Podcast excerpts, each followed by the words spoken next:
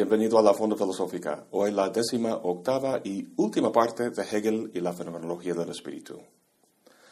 Pasamos ahora al séptimo y penúltimo capítulo de la fenomenología, el cual versa sobre la religión.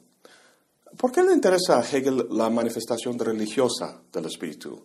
Para ver por qué, tenemos que ver un poco más de cerca lo que solo toqué de pasada en el último video a saber, el enfrentamiento entre la religión y la ilustración. El racionalista ilustrado trata el fenómeno de la fe con desdén, viéndola, dice Hegel, como una trama de supersticiones, prejuicios y errores que provienen del engaño de un sacerdocio. El hombre ilustrado, dice Hegel, desea liberar las masas engañadas y lo hace derrumbando con facilidad los ilusorios ídolos de la fe. En el texto, la dialéctica se resuelve a favor de la razón ilustrada, que pasa luego a la Revolución Francesa y como final a la autonomía racional del sujeto kantiano. A fin de cuentas, para Hegel, la razón, más que la fe, es la mejor forma de encontrar satisfacción en el mundo, de superar la enajenación. Sin embargo, la forma en que la ilustración lo hizo fue sesgada y superficial. Al tratar la fe religiosa en términos simplistas, llegó a constituir posiblemente una nueva forma de racionalismo. Desde el punto de vista de la fe, el racionalismo también es superficial si solo ve cosas físicas que pueden medirse, como hacía precisamente la razón observante que vimos hace tiempo. Semejante razón se vuelve reduccionista e instrumental, como tiempo después dirían los filósofos de la escuela de Frankfurt. De hecho, la dialéctica de la ilustración de Adorno y Horkheimer argumenta que la ilustración, habiendo vencido la dimensión mítica de sociedades anteriores primitivas, vuelve necesariamente a caer en lo mítico o irracional al basarse sobre una razón escindida de la vida práctica y regida por una moral formalizada. Antes de pasar a su análisis del terror de la Revolución Francesa, Hegel dice, se pondrá de manifiesto, sin embargo, en la ilustración si puede mantenerse en su satisfacción aquel anhelo del espíritu oscuro que deplora la pérdida de su mundo espiritual, acecha al fondo. Volvemos al fenómeno de la religión en el séptimo capítulo porque, como nos dejan ver Adorno y Horkheimer, la ilustración no forjó un camino a la libertad y la autonomía, sino al totalitarismo y el fascismo. Hace falta volver a la dicotomía entre fe y razón, no para atinar con el argumento contundente que la dejará atrás, sino para eliminar esta noción de dicotomía, para eliminar la idea de la fe religiosa como opuesta a los fines de la razón y verla más bien como expresando de otra forma las mismas conclusiones que la razón. Hegel hace esto al ver el desarrollo de la religión de una expresión natural a una artística a una finalmente basada en la revelación. En las religiones de la naturaleza, el entorno natural está divinizado.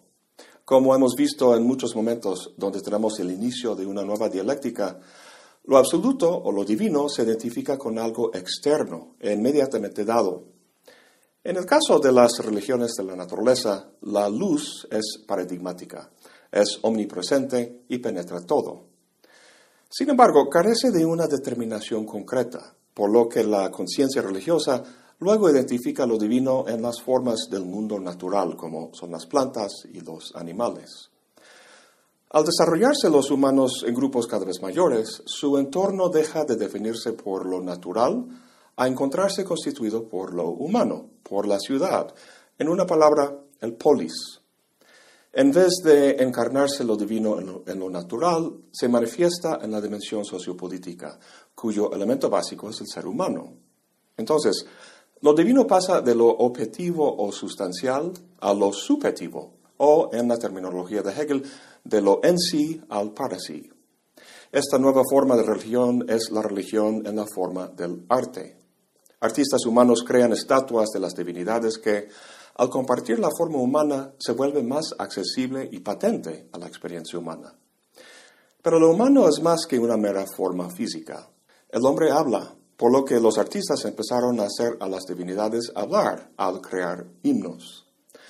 Combinando las estatuas y los himnos, emerge el fenómeno de los cultos y la creación artística de templos en los que tienen lugar sus ritos. Lo divino ha pasado de ser una presencia muda en el mundo a cobrar las características de los seres humanos. Esto se profundiza en lo que Hegel analiza sobre el arte literario de las épicas, las tragedias y las comedias. Sin embargo, como hemos visto una y otra vez, la verdad consiste no en ninguno de los dos lados, ni en lo objetivo ni en lo subjetivo, sino en la síntesis de los dos.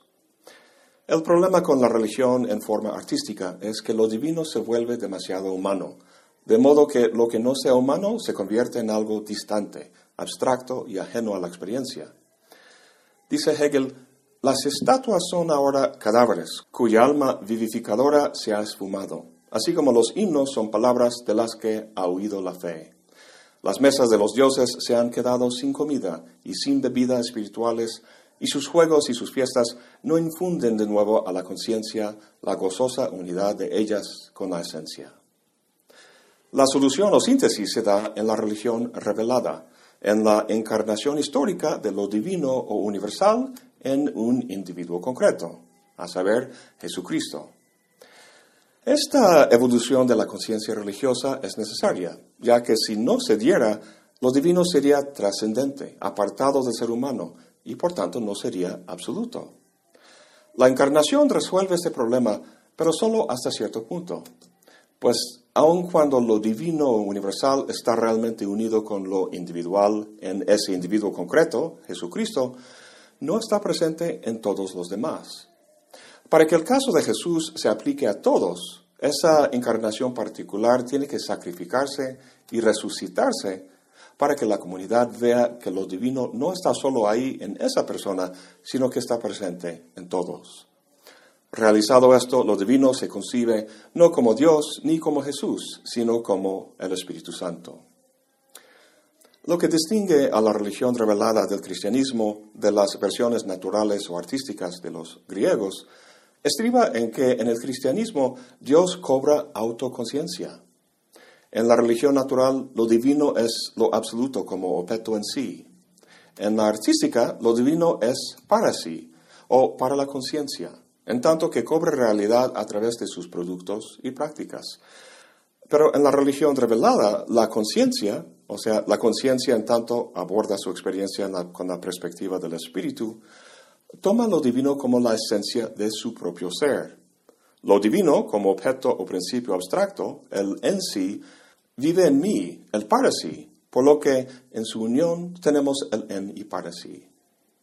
En términos religiosos, en la encarnación y la resurrección del cristianismo, Dios, a través de la conciencia humana, cobra conciencia de sí mismo, se vuelve autoconsciente. Podemos ver en esta dinámica la dialéctica mediadora que hemos visto una y otra vez en la fenomenología, o sea, la forma en que las oposiciones de sujeto y objeto, de apariencia y esencia, y demás oposiciones se han ido superando a lo largo del texto, hasta llegar aquí a la autoconciencia de la totalidad, es decir, lo absoluto consciente de sí mismo en y a través de los individuos. En otras palabras, lo absoluto es un movimiento que consiste en devenirse otro de sí mismo y de reconocerse en ese otro en que deviene. Esto es el movimiento dialéctico de tesis, antítesis, síntesis, ya a muy gran escala, y es esta dinámica lo que está implícito en la noción de la Trinidad en el cristianismo. El problema para Hegel es que la unión ahí de lo divino y lo humano, de lo universal y lo individual, es solo implícita. La conciencia no realiza la plenitud de lo absoluto en sí misma, debido a que el modo en que lo divino se aprende es a través de lo que Hegel llama Vorstellungen, es decir, representaciones o imágenes. El verbo vorstellen significa literalmente poner delante de. Imágenes como Dios, Hijo, la caída y demás elementos de la religión revelada se ponen delante de la conciencia y por ello son algo distinto a ella. Se tratan de una forma representativa, por lo que el punto de vista de la fe tiende a tomarlos de manera literal, lo cual introduce problemas y dificultades que son fácilmente criticados por la razón ilustrada. Pero en este capítulo sobre la religión, Hegel va más allá de esas críticas superficiales de la Ilustración. La Trinidad cristiana expresa una forma de entender la creación en la que Dios no es distinto de su creación, sino que se encarna en ella. Muy, muy parecido a la manera en que filosóficamente Hegel entiende la manera en que la realidad no es una sustancia objetiva allá afuera, sino que también es sujeto, es decir, que es racional. El punto de Hegel es que las imágenes que la religión presenta ante la conciencia, imágenes como la Trinidad y la caída, son modos representativos o metafóricos de expresar lo que filosóficamente son la dialéctica y la enajenación. Y esta es la diferencia entre la fe y la razón, entre la religión y la filosofía, a saber, el modo de demostrar la verdad de ser toda la realidad, lo cual, si te acuerdas, era la consigna de la razón. La conciencia religiosa expresa esa verdad de forma representativa o pictórica, y la conciencia filosófica lo hace de forma netamente conceptual. ¿Cuál es la diferencia? Los términos que Hegel emplea son muy ilustrativos. Como comentamos, el pensar pictórico maneja Vorstellungen, que significa algo puesto delante, delante de. El pensar filosófico o conceptual maneja Begriffe, es decir, conceptos. El verbo es begreifen, cuya raíz significa literalmente agarrar o captar. Es este último lo que logra en última instancia expresar la unión o identidad entre el en sí y el para sí, entre el objeto y el sujeto. ¿Te acuerdas hace mucho tiempo cuando comentamos la idea aristotélica que inspiró a Hegel, eso de que somos lo que conocemos? Al conocer algo, lo que somos de ese algo es la forma que compartimos en común, la cual es racional y que para Hegel es el concepto. La religión cristiana se acerca mucho a la verdad, solo que de su forma representativa hay que depurar su contenido racional. Esto es lo que hace el pensar netamente filosófico y es lo que da paso al último capítulo sobre el saber absoluto. En el prólogo, Hegel caracteriza la meta de su libro como el de transitar de la filosofía a la ciencia, o sea, del amor por el saber a un saber efectivamente real. En este último capítulo, de escasas 11 cuartillas, esta meta se realiza. La primera cosa que hay que tener en cuenta es que el saber absoluto no significa que uno sabe toda la realidad hasta su más minucioso detalle. Si se tratara de conocer hechos particulares, la conciencia no hubiera avanzado más allá de la certeza sensible del primer capítulo. Para dar cuenta de su experiencia, para que tenga sentido, la inmediatez de la sensación tiene que dar paso a la actividad mediadora del entendimiento, lo cual plantea conceptos que relacionan esos datos sensoriales para que la experiencia sea inteligible. Pues hasta ahora tenemos a Kant, la sensibilidad y el entendimiento. Pero Hegel va más allá de Kant. Para Hegel, el pensamiento consta de tres aspectos, uno abstracto, otro dialéctico y como final uno especulativo. Llama el trabajo del entendimiento el lado abstracto del pensamiento. En este nivel, los conceptos que genera se consideran como discretos y autosuficientes, correspondientes más o menos a clases naturales en la realidad. Sin embargo, para Hegel, un concepto determinado no es más que una abstracción que se hace a partir de un trasfondo más complejo, el trasfondo de la propia realidad en su totalidad. Hay que ir más allá del entendimiento a la razón, la cual consta de dos momentos. El primero es un momento negativo que llama dialéctico. Cuando un concepto dado no logra dar cuenta de la experiencia, otro concepto opuesto al primero se genera dialécticamente, lo cual da cuenta del otro aspecto de la experiencia. Si se quedara en este nivel de pensamiento, la conciencia estaría plagada de una serie de contradicciones que inducirían el escepticismo con respecto a la posibilidad de conocer el mundo. Esto fue el miedo de Kant, por lo que negaba a la razón un papel determinativo en la constitución del conocimiento.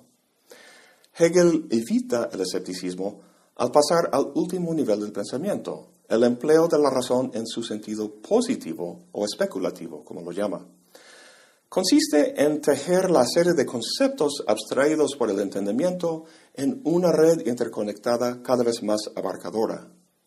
La razón en ese sentido aprende la unidad de las determinaciones en su oposición. El pensamiento, o razonamiento más bien, es el desarrollo dialéctico de la interrelación de la totalidad de conceptos que el entendimiento abstrae, lo cual conduce a una unidad racional necesaria y coherente. Este proceso es lo que hemos observado a lo largo de la fenomenología. Lo que la conciencia sabe ahora no son hechos particulares, sino la interconexión de todas las formas del pensamiento en su totalidad.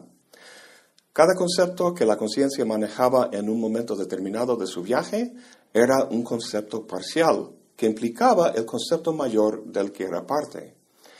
El conjunto de todos estos conceptos parciales es un agregado orgánico, la totalidad, cuyo concepto, que ahora la conciencia maneja, es panóptico o absoluto, ya no parcial. Este concepto es el movimiento dialéctico de las categorías de lo universal y lo individual, su interpenetración, que hemos visto en diferentes niveles y contextos a lo largo de la fenomenología. Lo importante en todo esto es que este concepto, que es el alma del mundo, tiene la misma estructura que la autoconciencia humana. De modo que, al conocer la realidad, la conciencia no conoce más que a sí misma. Pero hay que recordar que al hablar del mundo o de la realidad, no se trata simplemente de una dimensión de objetos físicos, sino también y principalmente de un mundo social histórico. El carácter histórico de la dialéctica del espíritu es muy importante. Una de las citas más famosas de Hegel es, la filosofía es su tiempo aprendido en pensamientos. Grecia antigua tenía un espíritu que reflejaba su tiempo, igual Roma, y también los demás pueblos y épocas que queramos mencionar. Y podría parecer que la historia no es más que una miscelánea de diferentes formas de vivir, cada una surgiendo de forma contingente y dando lugar eventualmente a otra. Para Hegel, cada una de esas formas es sin duda parcial, pero no contingente. Lo que la fenomenología observa es que tras esta multiplicidad de formas o perspectivas está la misma dinámica operando de forma necesaria. Si uno piensa en términos del espíritu romano, por ejemplo, estará limitado a esta forma temporal y por tanto la perspectiva será parcial. Pero si uno piensa a partir del concepto absoluto, es decir, de manera netamente conceptual, en términos del movimiento dialéctico de las categorías de lo universal y lo individual, verá no las piezas individuales del rompecabezas, sino su relación entre sí en una totalidad sistemática. Este es el saber absoluto, y es sólo al captar esto que el espíritu ve a sí mismo como sustancia, como toda la realidad que afirmaba ser en el capítulo sobre la razón. A lo largo de la fenomenología hemos estado siguiendo y observando la conciencia en su intento de conocer el mundo y de dar cuenta de su experiencia.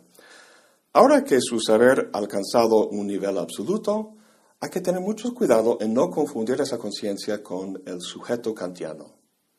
Tanto Kant como Hegel son idealistas, pero con una gran diferencia. El idealismo de Kant es subjetivo y el de Hegel es absoluto.